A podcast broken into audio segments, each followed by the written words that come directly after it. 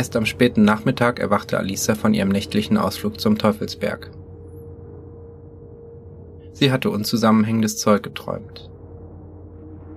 Eine gespenstisch leere Welt, in der die Gegenstände bloße Modelle waren, bestenfalls Konturen, gebildet aus dimensionslosen Linien.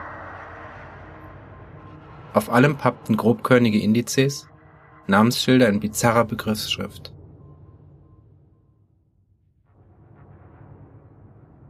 Sie wühlte sich aus den verschwitzten Laken, machte sich einen doppelten Espresso und scrollte lustlos durch ihren Posteingang. Das Ausmaß an kuriosen Meldungen aus der wissenschaftlichen Gemeinschaft hatte weiter zugenommen. Irgendein Irrer hatte einen 1500 Seiten umfassenden Kommentar auf Sartres Das Sein und das Nichts verfasst. Alisa überflog den Artikel. Im Wesentlichen lief er darauf hinaus, dass der Autor alle logischen Notwendigkeiten vom Tisch wischte, inklusive des Satzes vom zureichenden Grund. Daraus folgte, dass es keinerlei Notwendigkeit für die herrschenden physikalischen Gesetze gab und sie genauso gut völlig anders beschaffen sein könnten. Das gefiel Alisa. Wenn dem so war, dann konnte auch der Sternenhimmel von einem Tag auf den anderen sein Aussehen verändern. Eine andere Mensache berichtete von dem Fund eines bisher unbekannten Säugetierskeletts. Wie zuvor versah sie die Meldung mit roten Flaggen und sortierte sie in den Kuriositätenordner. Dann durchzuckte sie ein Gedanke. Zwei Wörter. Zeitliche Korrelation. Es war fast lächerlich, dass ihr das nicht sofort aufgefallen war.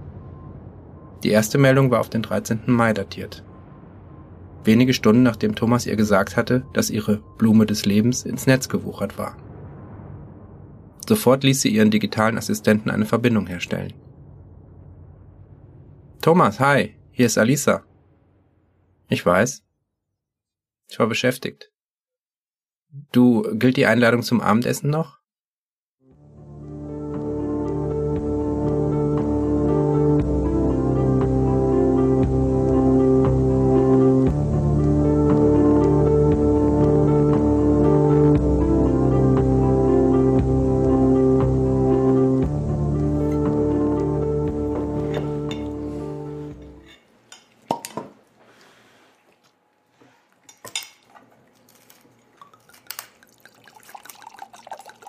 Wenige Stunden später saß sie mit Thomas und seiner bildhübschen Frau Juliet in einer Wohnküche, die dem Hipster-Stil der 2010er Jahre nachempfunden war.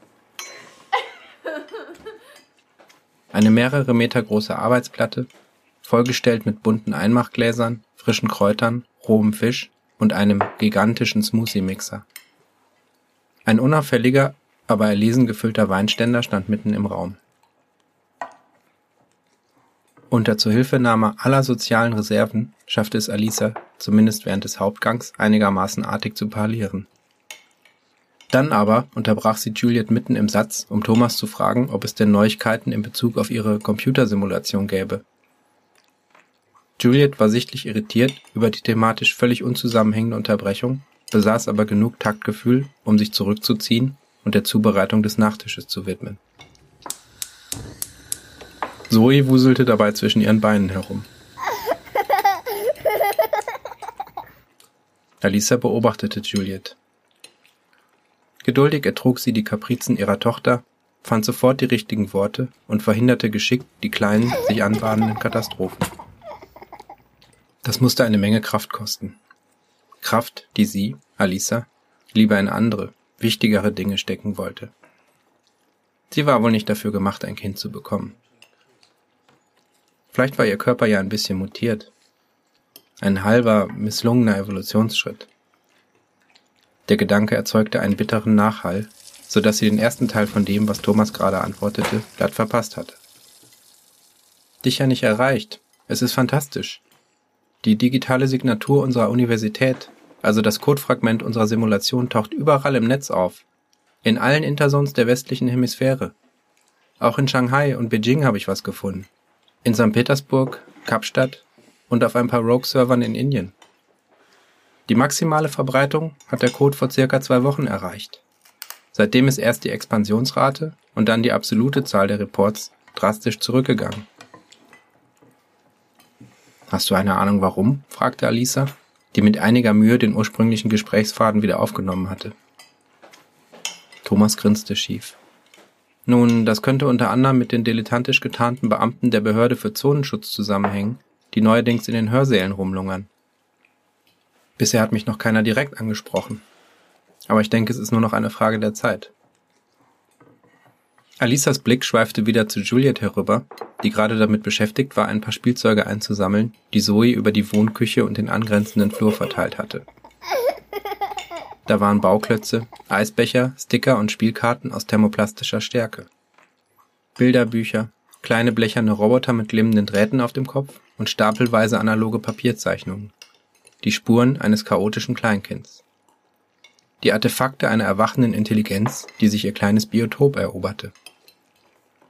Wieso konnten die Erwachsenen dieses kreative Chaos, das doch die Basis einer neuen Ordnung war, so schlecht ertragen? Weil sie um jeden Preis ihre alte Ordnung verteidigen wollen. Den letzten Satz hatte sie wohl weniger gedacht, als vielmehr halblaut vor sich hingemurmelt. Wer will seine alte Ordnung verteidigen? Alisa sah Thomas entgeistert an. Na, die Erwachsenen, die Intersom-Beamten, die Menschen.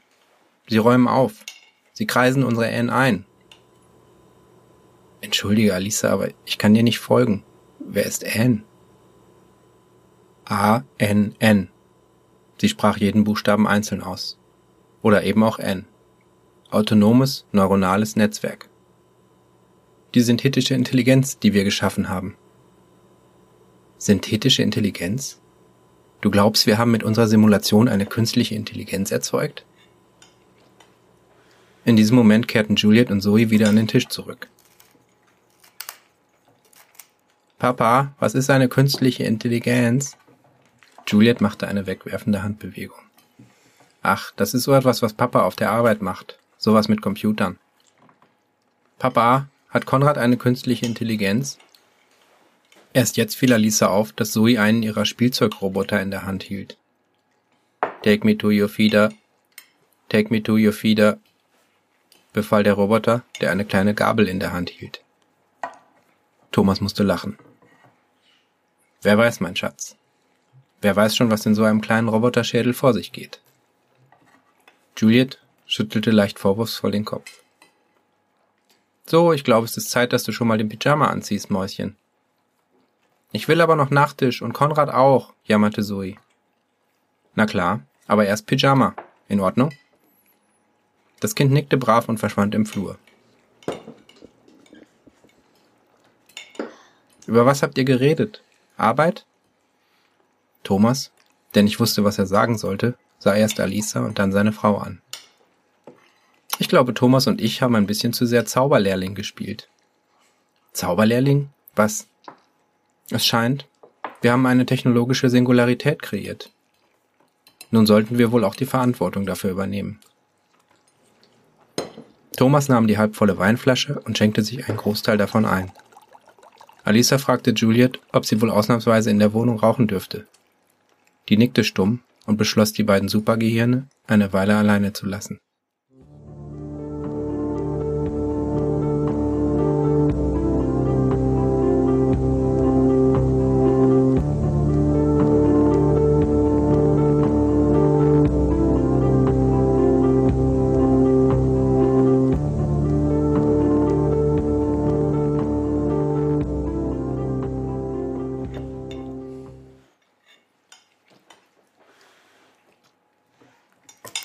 Nachdem Juliet gegangen war, schwiegen sich Alisa und Thomas noch eine Weile an.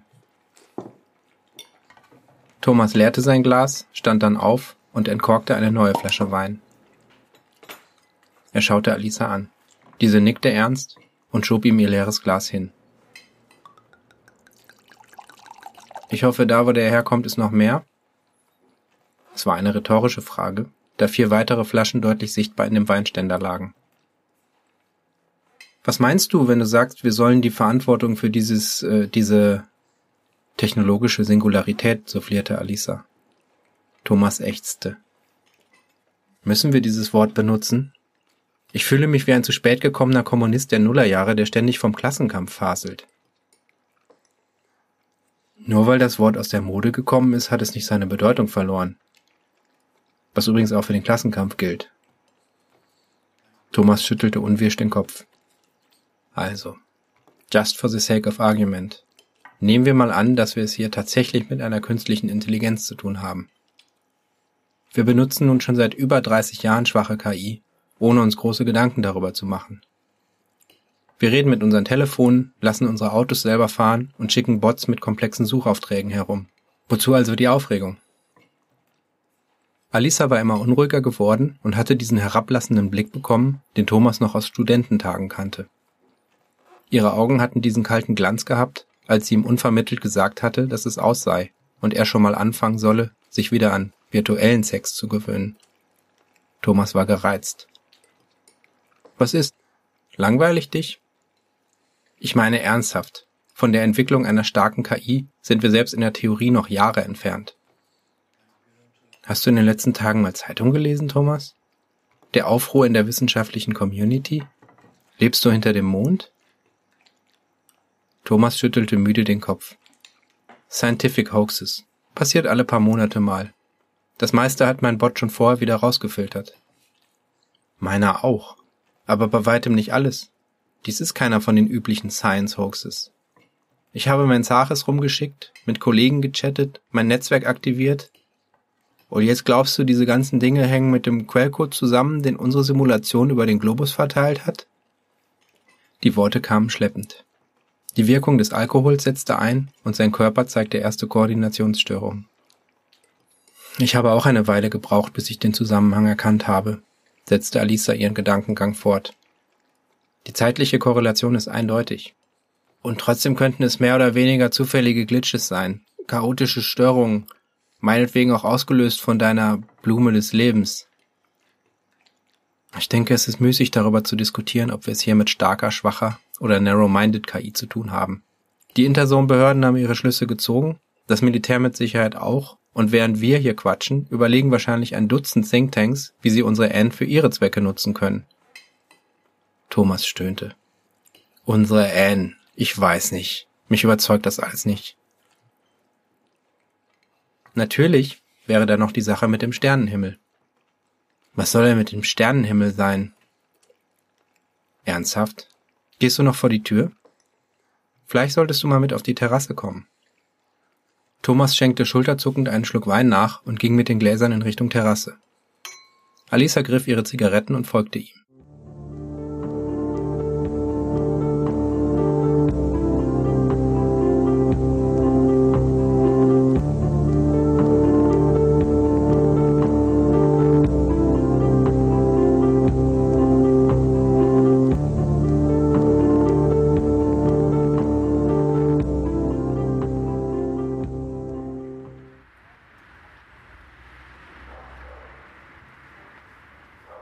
Der Himmel war stark bewölkt, und so fiel Thomas Überraschung etwas geringer aus, als sie es sich erhofft hatte.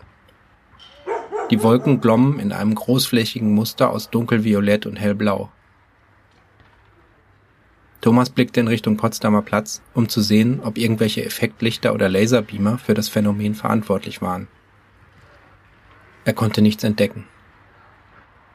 Alisa hatte sich eine Zigarette angezündet und betrachtete das spektrale Schauspiel. Du solltest das Ganze mal ohne Wolken sehen. Es ist der absolute Wahnsinn. Als haben sich sämtliche kosmologischen Modelle am Himmel manifestiert. Die Terrassentür wurde einen Spalt aufgeschoben und Juliet trat auf den Balkon. Na, ihr beiden, wollt ihr doch lieber in der frischen Luft? Sie stoppte mitten im Satz, als ihr Blick auf den Nachthimmel fiel. Wow, das ist. Was ist das? Thomas hielt ihr das Weinglas hin, das Juliet dankbar annahm. Alisa antwortete für ihn. Da bin ich mir noch nicht so sicher. Ein Freund hat da so eine Idee. Ihm zufolge leben wir bereits in Welt 3.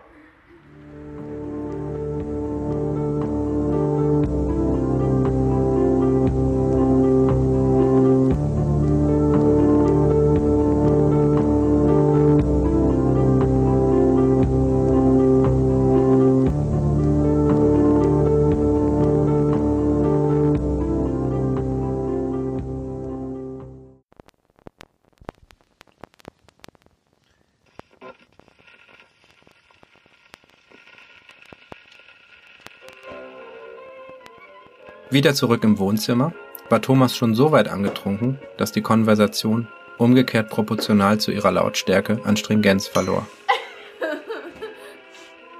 Juliet hatte sich zu ihnen gesellt und dirigierte mittels eines erstaunlichen Repertoires an mimischen und gestischen Zeichen den Schallpegel ihres Mannes. Alisa, die lange Diskussionen im Niemandsland zwischen 0,5 und 2 Promille gewohnt war, behielt zunehmend die Oberhand. Ihre zunächst mehr oder weniger scherzhaft verwendete Bezeichnung Anne für autonomes neuronales Netzwerk gewann, nachdem auch Thomas sie mehrfach benutzt hatte, eine kuriose Eigendynamik. Meine Anne. Unsere Anne. Und wenn die Thinktanks bereits Jagd auf Anne machen? Du hast ja selbst gesagt, dass die Zahl der Reports weniger geworden ist. Ja, aber das heißt doch erstmal gar nichts. Ist halt nicht mehr der neueste Scheiß. Juliet, deren aneinandergelegte Hände zuvor die untere Gesichtspartie bedeckt hatten, vollführte eine staccatohafte, vage trapezförmige Bewegung, um Thomas Lautstärkeamplitude zu modulieren. Und was ist mit den Zonenschutzbeamten, die du erwähnt hattest? beharrte Alisa. Und wenn schon. Vielleicht ist es das Beste, wenn jemand unseren Kram wieder aufräumt. Wenn nur ein Bruchteil von dem, was du erzählt hast, mit N zusammenhängt, dann ist das doch längst alles außer Kontrolle geraten. Juliet, die sich bisher beobachtend im Hintergrund gehalten hatte, eröffnete jetzt eine neue Flanke in der Diskussion. Ich glaube, die Menschen sind einfach noch nicht bereit für eure Anne. Alisa sah sie mit gespieltem Erstaunen an. Echt nicht? Und das, wo wir schon seit über 40 Jahren mit KIs zusammenleben? Wie meinst du das? Hast du etwa keinen digitalen Assistenten? Doch, aber das ist doch nicht dasselbe. Der hat doch keinen eigenen Willen. Muss er auch nicht, um den Turing-Test zu bestehen, brummte Thomas. Der Turing-Test ist doch ein alter Hut. Ich dachte, mittlerweile müssen KIs den Lovelace-Test erbringen. Eigenständige kreative Leistung, sowas in der Art. Richtig, sprang ihr Alisa zu Hilfe. Und wenn ich mit meiner Vermutung recht habe, dann kann Anne genau das. Ich meine, neue physikalische Theorien, mathematische Beweise. Wenn das nicht kreativ ist. Thomas griff sich mit der Hand an die gefurchte Stirn. Ich bekomme Kopfschmerzen und außerdem glaube ich, dass wir heute Abend auf keinen grünen Zweig mehr kommen. Ich habe morgen früh um acht meine erste Vorlesung. Er ging zur Küchenzeile, um sich ein Glas Wasser zu holen. Und überhaupt, bevor ich überzeugt bin, soll deine Anne erstmal den Metzinger-Test bestehen. Metzinger-Test. Thomas, du bist genial. Ich könnte dich küssen. Sie sah schuldbewusst zu Juliet, aber die winkte nur lächelnd ab. Worum geht es in diesem Metzinger-Test? fragte sie stattdessen. Im Metzinger-Test Thomas schien jäh nüchtern geworden zu sein und blitzte Alisa herausfordernd an. Im Metzinger-Test muss eine KI mit eigenen Argumenten in die Diskussion um künstliches Bewusstsein eingreifen und überzeugend für ihre eigene Theorie des Bewusstseins argumentieren. Abgefahren. Und kein Problem für meine N, sagte Alisa. Sie stand auf, um sich zu verabschieden. Jetzt müssen wir nur noch einen Termin mit N vereinbaren. Wann hast du Zeit, Thomas? Thomas stieß einen ergebenen Seufzer aus. Morgen sicher nicht, aber im Laufe der nächsten Woche sollte es klappen. Alisa grinste. Prima, ich melde mich. Dann gab sie beiden einen Wangenkuss und machte sich in Hochstimmung auf dem Weg zum Shuttlebus.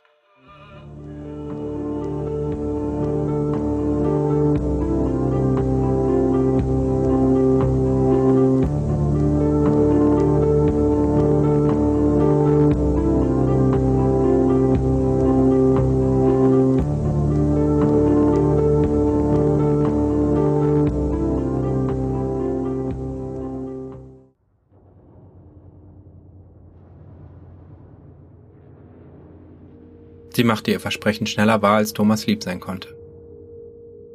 Als er gegen 11 Uhr in sein Büro ging, hatte der virtuelle Fachbereichssekretär schon drei Anrufe einer Alisa Groß verzeichnet. Thomas sah auf die Uhr, seufzte und ließ sich mit Alisa verbinden. Hi Thomas, na, noch verkatert? Ach was, nach zwei Flaschen Aquaion fühle ich mich wie neu geboren. Sehr gut. Hör mal, Du erinnerst dich sicher noch, worüber wir gestern gesprochen haben? Wann kann ich in Ruhe mit Anne kommunizieren? Wenn du aufhörst, das Programm Anne zu nennen, kümmere ich mich darum.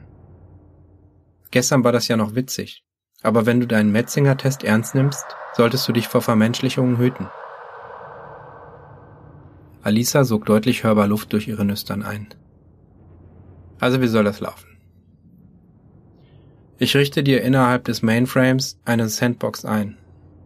Ein Textterminal und später gegebenenfalls eine Sprachschnittstelle. Nur für alle Fälle. Richte dich mal auf Dienstagmorgen ein. Thomas, du bist ein Schatz. Alles für die Wissenschaft, entgegnete Thomas lakonisch und beendete das Gespräch. Dann ließ er den Sekretär Rechenzeit auf dem Universitäts-Mainframe reservieren. Ein letztes Mal. Dann würde diese unselige Angelegenheit hoffentlich vorbei sein.